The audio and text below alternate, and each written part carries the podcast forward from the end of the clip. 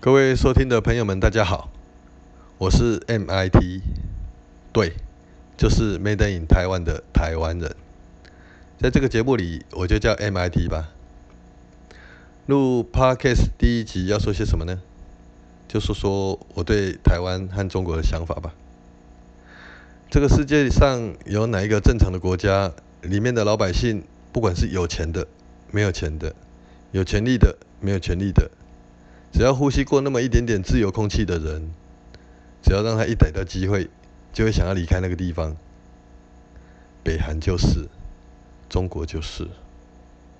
战争其实老早就已经开始了，从来没有间断过。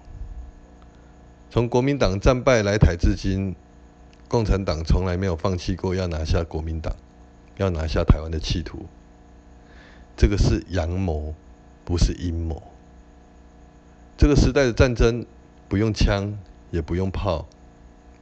谍战电影、电视剧里面的分化跟破坏从来没有间断过，深深的影响这几十年的台湾。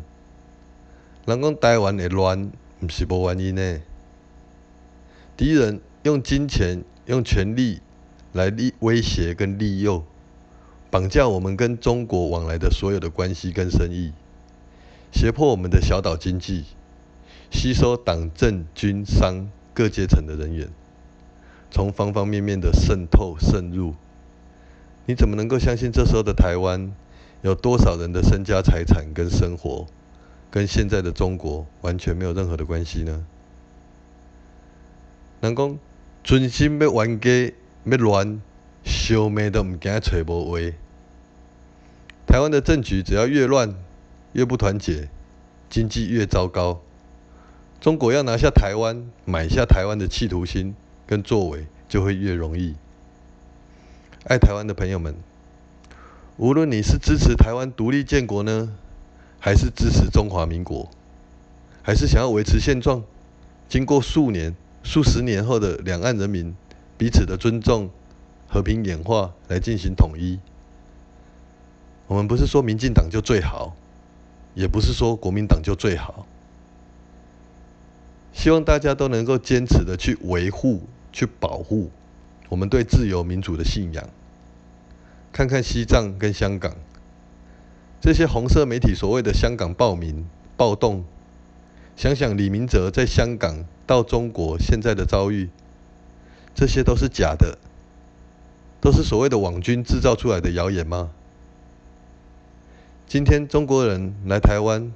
进行相关一切政治统一的活动，我们可以随便就安一个煽动颠覆国家政权的罪名，先把他抓起来，关他几年再说吗？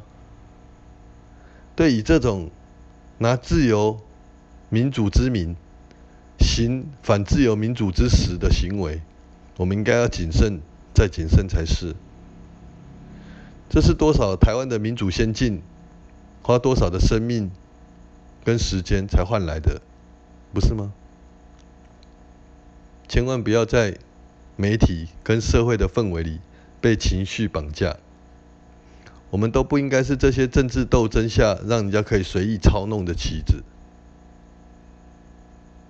也不应该是美国佬说什么就什么的应声虫。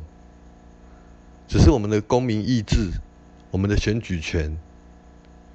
很有可能在这几年，中国的集统方针下就消失殆尽。